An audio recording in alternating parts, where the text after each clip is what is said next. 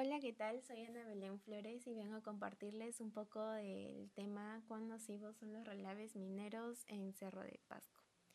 Para introducirnos un poco en el tema, recordemos que hace unos meses circulaba en los medios de comunicación el titular Pobladores de Cerro de Pasco con la sangre contaminada acampan frente al Ministerio de Salud.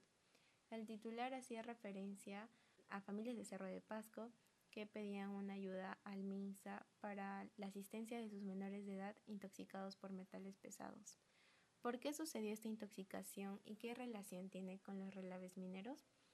Bueno, la ciudad de Cerro de Pasco desde el siglo XVII es considerada la ciudad real de minas, pues en esos años se descubrió las minas de plata.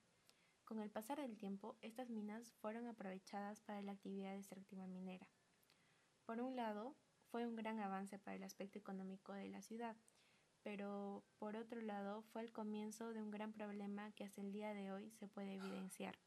Para ser más precisos, nos referimos a los efectos de la contaminación del agua por relaves mineros.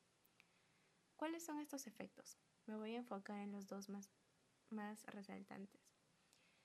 En primer lugar, lo, al igual que las aguas servidas, los relaves mineros desembocan en ríos, lagunas, lagos, entre otros, afectando a la salud de los, de los pobladores que viven muy cerca de estos lugares, puesto que su exposición a metales pesados como plomo, arsénico y mercurio les ocasiona una severa intoxicación en la sangre. Y a largo plazo les genera ciertas afecciones, como por ejemplo la perturbación de la biosíntesis de hemoglobina, incremento de la presión sanguínea, daño a los riñones, abortos y abortos sutiles, incluso hasta la perturbación del sistema nervioso. Sin embargo, no solo afecta a la salud de los pobladores, sino también al ambiente, pues un estudio realizado por la Source International de Italia demostró que las lagunas más contaminadas de la zona fueron las lagunas Cuilacocha y Yanamate, ambas con una alta concentración de arsénico, cromo, cobre, hierro, manganeso, plomo y zinc. Son muchos metales, ¿verdad?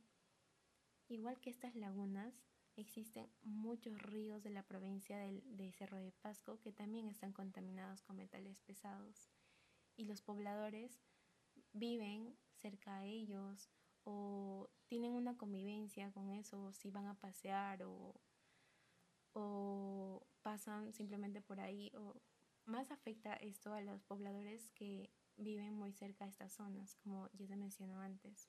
Entonces, podríamos concluir que la contaminación del agua por relaves mineros, exactamente en Cerro de Pasco, genera un fuerte impacto negativo en el ambiente y en la salud de las personas.